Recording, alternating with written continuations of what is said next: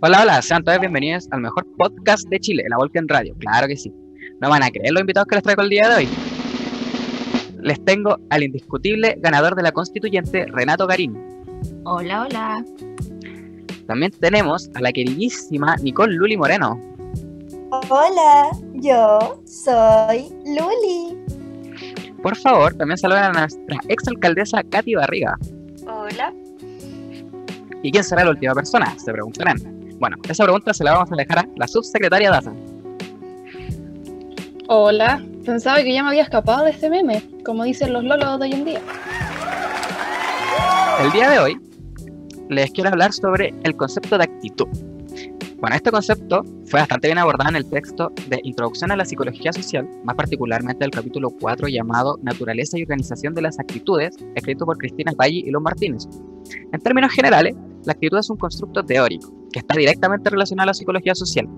No tiene una definición específica, puesto que tiene muchas visiones y teorías sobre esta.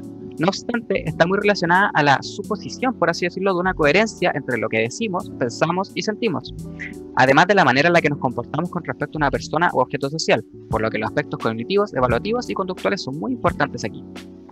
Eh, lo único que entiendo de las actitudes es que podemos inferirlas, por así decirlo, desde el comportamiento de las personas, o nada que ver. Muy bien, Luli. Podrían entenderse así por una parte, y justamente eso que tú acabas de mencionar es parte del aspecto cognitivo, que está relacionado a la actitud, porque es el conjunto de conocimientos que tú tienes sobre esta, sobre esta, aunque sea un poco lo que sabes. Mm, mira tú, no tenía idea. Claro, por ejemplo, Katy me podría contestar, no sé, ¿te gusta el pay de manzana? ¿Y aquí iría esa pregunta? Pero sí, me encanta el pay de manzana. ya, mira, era para, ejemplificar un poco. Eso tiene que ver con el aspecto evaluativo que les mencionaba. Esto está relacionado con los sentimientos positivos en este caso que tú tienes hacia un objeto. Ahora, el pay de manzana. Ay, a mí no me gusta el pay de manzana. Si me dieras una hora, te juro que lo boto a la basura. ya, ahí tocamos el tercer punto. Eso tiene que ver con lo conductual. Es tu predisposición a actuar de una manera delante del mismo objeto. Bueno, siguiendo el mismo tema, les quiero hacer una pregunta a nuestros invitados. ¿Qué opinan ustedes de la actitud de la gente ante la cuarentena? Bueno, la actitud de la gente muchas veces se ve mediada por limitación. Entonces ven a su vecino salir y ellos también salen o también ven a su grupo social que hacen ciertas cosas y también las hacen. Así se genera el descontrol de los contagios que hay. Ya, pero la gente a veces necesita salir a la calle para poder trabajar, por ejemplo, y también tienen derecho a ver a sus amigos, familia o hasta salir a hacer deporte. ¿No cree usted? Entonces la actitud que toman tampoco me parece muy alocada. Siempre existe esa necesidad de seguir al otro, hacer lo que el otro hace simplemente porque es de su entorno y debe seguirlo. La gente puede pensar, ¿cómo no van a ver el panorama más amplio y entender que no hay más camas UCI en Chile? Es bien interesante ese punto que tú mencionas. En un grupo social la gente siempre va a intentar mimetizarse, ser igual al resto y esto en parte es porque la gente sigue patrones así, para así evitar lo disfuncional, lo caótico, por así decirlo, que tiene que ver un poco con la, con la función cognitiva. Y también de esta manera, al mimetizarse, a recibir la aprobación de su grupo, algo así como la presión social, por así decirlo. Ay, sí, es como cuando en un carrete todos te gritan al seco y uno se lo toma por la pura aprobación social. Claro, uno replica lo que los demás hacen en un grupo. En este caso, todos esperarían, porque lo normal para ese grupo es tomarse el vaso, que tú te tomes el trago. Y uno, en la búsqueda de esa aceptación, corresponde a esa presión, siguiendo la corriente, por así decirlo. Finalmente, uno después se ve en el otro lado de la moneda, gritándole al seco a otro individuo, reproduciendo este ejemplo de replicación de actitudes de grupo que le mencioné anteriormente. Obviamente es más fácil hacer caso al grupo y tomarte el vaso, pero no puedes seguir lo que el gobierno te pide encarecidamente.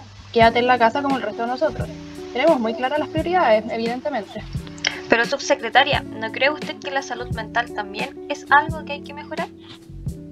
Ya, ahora seguro que la alcaldesa va a hacer la campaña política de siempre. Maipú esto, Maipú esto otro, es como si todos tuvieran el mismo discurso guion de campaña. Es que, por ejemplo, yo Maipú manejé las ordenanzas municipales perfectamente. Por algo logramos avanzar a fase 2 y 3. No me quiero tirar flores, pero eh, los alcaldes deberían de seguir mi ejemplo.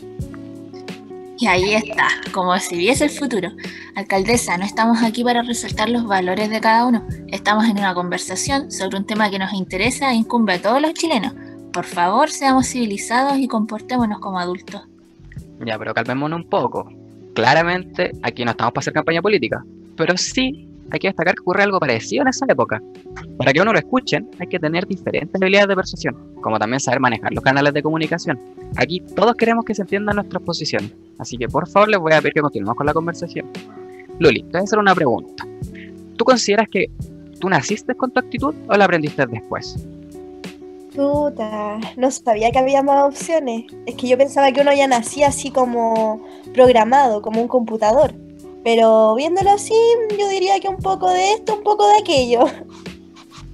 Claramente los padres o hermanos mayores influyen en esto, ¿no? Uno crece viéndolos, imagino que algo aprenderemos. Ah, sí, pues. Igual yo cuando entré en todo este mundo de la televisión y la farándula, conocí a un montón de gente que me enseñó cosas nuevas. Y con esa experiencia supongo que igual mi actitud cambió harto. Igual es súper cuático una vez que empiezas a exponer tu vida y no puedes ni andar tranquila por la calle porque te reconocen en todos lados. Mm, la fama te cambia.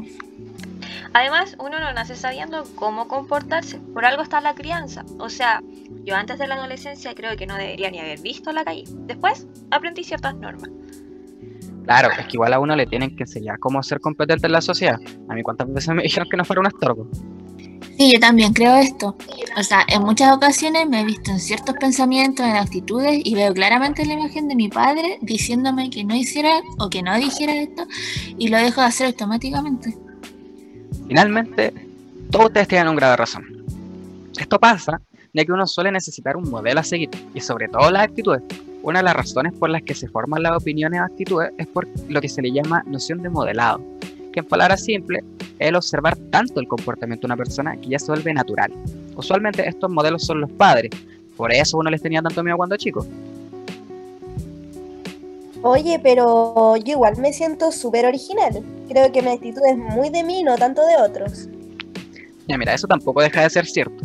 Bajo ese aspecto, nosotros tomamos una base o modelo que vamos modificando en torno a nuestro grupo. Como lo que te decía antes, busca la aprobación. Y a medida que estos grupos van cambiando, tu actitud también se va modificando. Mantiene algunas cosas y reforma otras. En resumen, partimos de un modelo base, pero este modelo lo vamos reformando a partir de nuestra propia experiencia e individualidad. Pero, Luli, ¿no te has puesto a pensar en que uno se suele juntar con gente parecida a uno o que muchas veces piensan igual? O también cuando uno está en algún grupo que es muy unido, de amigos o de colegas, muchas veces tenemos ciertas actitudes con ellos que no tenemos con otros y al final todos terminamos actuando igual. Ah, es como decir que con uno soy Luli y que con otro soy la Nicolo, ¿no? Nicole de día, Luli de noche.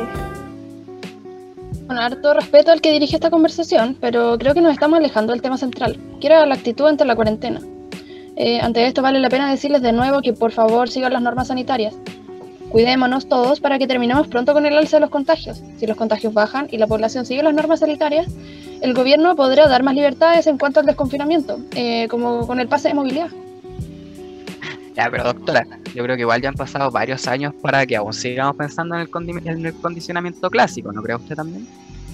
No sé por qué usted se refiere a esto, si es solo un incentivo, un regalo casi por el buen comportamiento, por ser un buen ciudadano.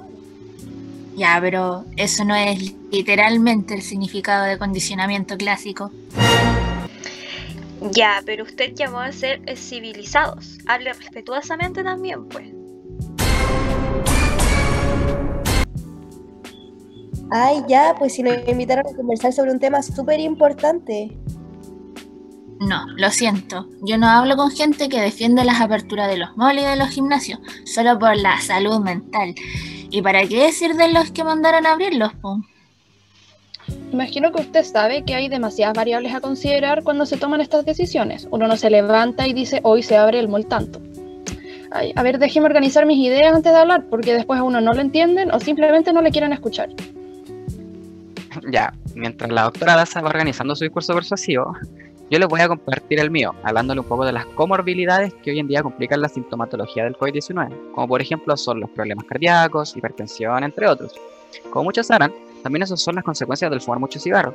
Entonces, nosotros nos unimos al llamado de la prevención del infarto, a que nos escuchen con buen ánimo y tomen un paso hacia la buena salud, evitando el consumo de estos productos. Oye, pero qué buena propaganda. La mejor decisión que he tomado es dejar de fumar y ahora soy una diosa en el gimnasio. Me siento imparable. Le agradezco a mis amigos también que tomaron el camino del cambio de actitud conmigo respecto a la salud física y mental. Muchas gracias, Luli. Recapitulando, es bien curioso lo que ocurrió en la anterior conversación, porque nadie quería escuchar a nadie, pero al mismo tiempo todos querían que el otro escuchara sus argumentos. Entonces yo les pregunto, ¿por qué creen ustedes que uno siempre busca que el otro comprenda lo que uno dice? Es que a veces las conversaciones se tornan caóticas. Muy bien, Katy. Uno se tiende a inclinar generalmente hacia las actitudes que más parecen a las propias, y cuando se topan con alguna contraria, siempre vamos a intentar cambiarla, moldearla, para así poder evitar este caos que les mencioné anteriormente. Entonces, como lo que hacemos con Luli, que nos agrupamos e intentamos convencer a la subsecretaria y al exdiputado de que la salud mental de la población también es importante, y que es por eso que entendemos que la gente salga a distraerse. Claro, pero es una estupidez dejar que la población salga a poner en riesgo su salud física, que en estos momentos es lo más importante. Ya, pero calmémonos un poco. Aquí la idea tampoco es que esta conversación se transforme en una discusión agresiva en donde se descalifica el uno al otro. Es que no comprendo su punto de vista. O sea, en todo este rato lo único que han hecho es dar su opinión, pero no hay justificación de esta. A ver, con la Katy hemos estado diciendo todo este rato que creemos que la salud mental es igual o más importante que la salud física de las personas. No se puede dejar a los chilenos encerrados durante dos años. La gente quiere salir, distraerse, ir al gimnasio igual que yo. Eso, las personas se están volviendo locas con el encierro y creo que la mejor solución es que se les deje un poco de libertad a todos los chilenos. Y no hablo de dejar unas pocas horas en la mañana para que se haga deporte, porque creo que no es suficiente. Tal vez las medidas de distanciamiento y aforo máximo en ciertos lugares pueden ser más rigurosas, pero no creo que sea factible ni buena decisión dejar encerradas a las personas en su casa por quizás cuántos meses más, mucho menos si éstas no pueden ver ni a su familia ni amigos. No, pero es que no puedes ser más individualista. Tus supuestos fundamentos son totalmente contradictorios y no son válidos si dices que las personas les hace mal no ver a sus familias y que deberían salir a distraerse y a relajarse, si en el momento en que éstas salen pueden exponer a sus familias y amigos a contagiarse, quedar en la UCI y peor aún, a morir. O sea, por favor, un poco más de empatía. Em, Creo que esto se está tornando en algo muy agresivo, pero me gustaría opinar sobre el tema igual. Creo que hay algunas cosas que dice el exdiputado Garín que están en lo cierto. No se puede dejar que la población se arriesgue a contagiarse a ellos y a sus seres queridos. Pero esto mismo es que el gobierno está haciendo todas las evaluaciones requeridas para así tomar las mejores decisiones en cuanto al manejo de la pandemia. Pero para que la situación mejore, las personas deben cooperar con nosotros y hacer caso a las medidas sanitarias. Subsecretaria, usted y su gobierno dicen preocuparse por la salud de las personas, pero aún así abren los malls y se contradicen solos. O sea, creo que ni uno de los presentes está pensando bien las cosas ni tiene algún argumento válido. Oye, fíjate que ya no me está gustando tu tono y me estoy empezando a aburrir de esto. Miren, yo creo que ya deberíamos ir terminando con esta discusión, partiendo por el hecho de que ya todos dijeron su opinión, pero les voy a asegurar algo. Apuesto a que solo recuerdan algunas cosas de las que se dijeron. En todo caso, yo solo recuerdo lo que dijo Katy Barriga, como que el resto se me borró del cerebro. Ya, mira, eso ocurre principalmente porque, con la intención de mantener nuestra actitud y defender nuestra propia opinión, generamos un mecanismo de resistencia a la persuasión. No nos dejamos convencer por absolutamente nadie, sino que más bien nos vamos a inclinar a escuchar solo lo que dicen las personas que nos llevan la razón. Y esto es algo que no podemos evitar. Las conversaciones son un constante intentar encontrar la calma, la homogeneidad y el orden, y esto se vio claramente en este debate inesperado que ocurrió en el programa del día de hoy, del cual podemos concluir que evidentemente ninguno de nosotros aún tiene las habilidades para cambiar la actitud o opinión del otro. Pero cuántas cosas ocurrieron hoy y cuántas teorías también pudimos observar. Ahora, igual que todas las semanas, les voy a dejar una pregunta para que reflexionen nuestros oyentes. ¿Por qué creen que el gobierno ha fallado tanto en entregar el mensaje de la importancia de quedarse en las casas? ¿Y cuál de los cuatro estudios de comunicación persuasiva creen que deberían mejorar para así obtener una mejor recepción? Vamos a estar esperando su respuesta y los vamos a estar leyendo en todas nuestras redes sociales. Estén muy bien y muchas gracias por escuchar.